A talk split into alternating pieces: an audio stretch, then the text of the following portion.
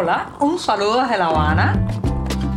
Les habla Joanny Sánchez, cubana, periodista, ciudadana, y les traigo este cafecito informativo recién colado y sin azúcar para despertar.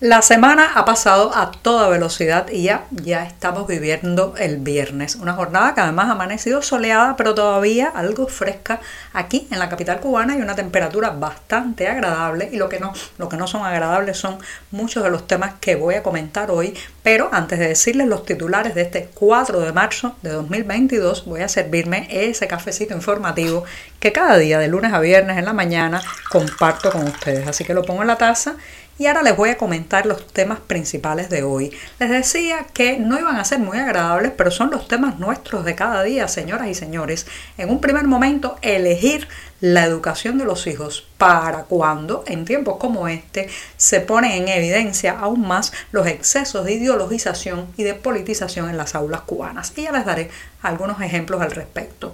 En un segundo momento, las aerolíneas rusas modifican su ruta para llegar a Cuba y traer turistas, esos que hacen tanta falta para que el régimen cubano tenga acceso a algo de divisas, pero no sé cuánto van a poder sostener esas nuevas rutas de las aerolíneas. También, tum, tum, tum, aquí está la sequía, la afectación de la actual falta de lluvias y de precipitaciones parece que asciende a más de 400.000 personas dañadas por este hecho. Y por último, 10 libros para entender el conflicto ucraniano, una lista que ha publicado la agencia española EFE y que les voy a comentar aquí en este programa. Ahora sí, está servido el café, están mencionados los titulares y el viernes, el viernes da sus primeros y mejores pasos.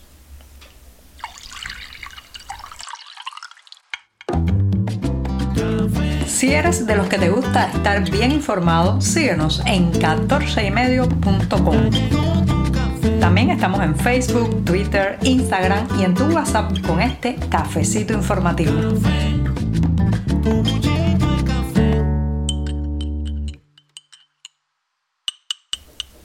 Estoy revolviendo este, el último cafecito de la semana, una semana en que un buen buchito amargo y necesario es muy bienvenido porque ha habido bastante trabajo en la redacción del diario 14 y medio, así que me voy a dar este primer sorbito de viernes. Después de este buchito me voy con un tema sensible, señoras y señores, porque no hay nada que despierte más la sensibilidad, la protección y el deseo de defensa que eh, en los seres humanos que los hijos, sí, esos hijos que intentamos salvaguardar de los problemas, las dificultades, los ataques también, pues muchas veces eh, hacen que las familias pues definan desde eh, dónde van a vivir, qué tipo de alimentos van a comer, hasta qué tipo de educación van a recibir sus pequeños. Bueno, lamentablemente, señoras y señores, por más de medio siglo en esta isla los padres no hemos podido decidir prácticamente nada de la educación que reciben nuestros hijos cuando traspasan la puerta de los hogares. Esto parece ser que va a mantenerse así. El nuevo Código de las Familias, las nuevas legislaciones que se están cocinando en Cuba no indican que se vaya a abrir a otra diversidad educativa que permita a las familias elegir qué modelo de enseñanza, qué tipo de escuelas, incluso las materias, muchas de las materias que van a aprender sus pequeños. Y esto es muy sensible porque eh, evidentemente pues la educación en Cuba peca ahora mismo y durante ya más de medio siglo de un exceso de ideología, de un exceso de politización y de adoctrinamiento. En estos días he conversado con varios padres acerca de cómo se está enfocando y cómo se está tramitando la invasión rusa a Ucrania en las aulas y en las escuelas cubanas. Ni para qué, ni para qué decirles cómo se está tratando este tema absolutamente sintonizado con la versión del Kremlin, la versión oficial rusa, hasta el punto de que los niños llegan a sus casas y muchos de los padres tienen que ayudarlos a desaprender lo aprendido respecto a ese tema y decirles otra versión o contarles otras partes del conflicto. Entonces se pone en evidencia en un momento como este con un eh, tema puntual, actual, eh, que el adoctrinamiento traspasa o discurre todo, todo el escenario de la enseñanza y de la educación cubana y lamentablemente está eh, haciendo más las veces de eh, intentar imponer una verdad oficial, una versión absolutamente en sintonía con el Partido Comunista que abriendo la mente a que los niños cuestionen, pregunten, debatan, incluso tengan otras diferentes miradas sobre un mismo hecho. Esto lamentablemente, reitero, no parece que vaya a cambiar en los próximos años si el castrismo se mantiene en el poder, esperemos que no, pero eh, lo cierto es que es un problema muy profundo porque al final lo que trae como consecuencia es, señoras y señores, la doble moral, la máscara y la simulación. El niño aprende desde pequeño que en la escuela se dice una cosa y se aprende una cosa y en casa puede ser totalmente diferente, incluso contrario ese conocimiento y lo que dice la autoridad paterna y materna. Así que eh, constantemente desde muy pequeño el cubano está aprendiendo esos dobleces, esas máscaras y por eso cuando crece ya lleva incorporada la simulación, el oportunismo, la doble moral y otros grandes males de la sociedad cubana actual. Así que Ahora es la explicación sobre la invasión rusa a Ucrania. Mañana puede ser otro elemento, por ejemplo, todos los sucesos de las protestas populares del 11 de julio han sido muy manipulados al interior de las escuelas. Se les ha dicho a los niños que aquellos manifestantes eran delincuentes, eran criminales, personas de baja calaña con antecedentes penales, lo cual no es para nada cierto y también ha intentado pues describir eh, las protestas como actos vandálicos de violencia cuando los padres cubanos vamos a tener la autoridad, no solamente para decidir qué tipo de educación reciben nuestros hijos, sino para poner un freno, pararle los pies a un Estado, a un régimen y a un partido que se cree con toda la autoridad a meter las manos en el adoctrinamiento, en la ideologización y en los excesos políticos de la educación en esta isla. La pregunta queda abierta, pero yo creo que también depende de nosotros, en la medida que reclamemos, en la medida que denunciemos y en la medida que le advirtamos a nuestros hijos que eso que dice la escuela muchas veces es mentira. Estamos contigo de lunes a viernes a media mañana cuando el café se disfruta mejor. Comparte conmigo, con tus amigos e infórmate con este cafecito informativo.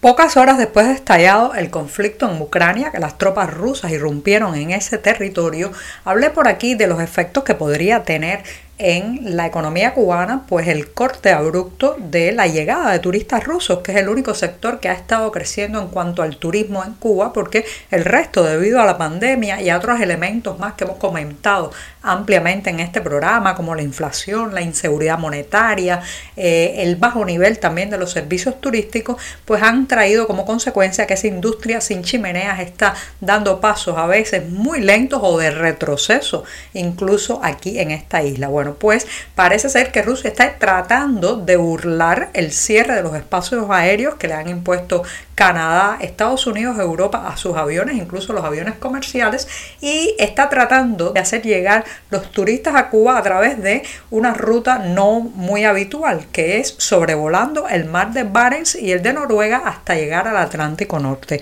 Esta es una ruta que se encarece mucho para las aerolíneas rusas porque claro, demora más, consume más combustible y no sabemos hasta qué momento puedan sostener eh, financieramente estos viajes. Lo cierto es que ya se han recortado muchas de las llegadas de aerolíneas rusas a Cuba, pero por el momento parece que el Kremlin quiere demostrar que seguirá volando y enviando sus viajeros a la isla. Lo cierto es que de todas maneras, señores, eso es una gota en un océano de necesidades económicas que tenemos en este país.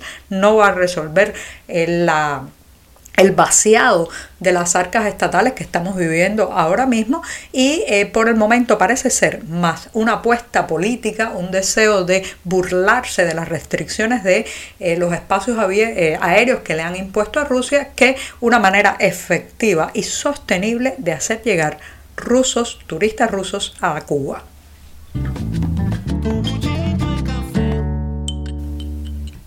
Abrir la ducha, darse un baño con el agua corriendo. Eso, señoras y señores, es una utopía dolorosa para buena parte de la población cubana. Sí, hemos nacido varias generaciones cargando cubos de agua, bañándonos con un jarrito y un cubo y parece que la situación va a seguir así porque según la propia prensa oficial, ahora mismo la sequía, la fuerte sequía que está azotando Cuba ha afectado al menos a 400.000 personas. O sea, que eh, los que ya eh, hemos estado afectados durante años o décadas por las oscilaciones en el suministro de agua, a eso se le suma el efecto que está teniendo la falta de lluvias ahora mismo en el territorio nacional. Las mayores provincias afectadas son Guantánamo, Santiago de Cuba, Holguín, Las Tunas y Camagüey. Y claro está La Habana, que por su densidad poblacional, pues la falta de agua se vuelve un verdadero drama a la hora no solamente de mantener la higiene doméstica y corporal, sino también de mantener la higiene en la ciudad. Así que ya saben,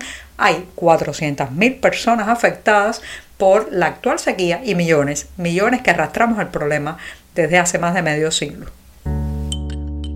Y me despido de este programa de viernes hasta el próximo lunes con una recomendación de lectura. Sí, la agencia española F ha redactado una lista de 10 libros imprescindibles para comprender las raíces y el contexto de la invasión rusa a Ucrania. Los invito a que busquen la lista eh, a través de las redes sociales, en la propia página web de esta agencia española, pero les adelanto que está nada más y nada menos que un libro que me encanta, El Maestro y Margarita de Mikhail Bulgakov, también Guerra y Paz de León Tolstoy, uno de los grandes clásicos de la literatura universal, y Cruces Rojas de Sacha Filipenko, un escritor bielorruso. El resto los invito a que los busquen en internet y también en las páginas del diario digital 14 y medio. con esto me despido y les deseo un hermoso, feliz y tranquilo, si se puede, en estos tiempos, fin de semana.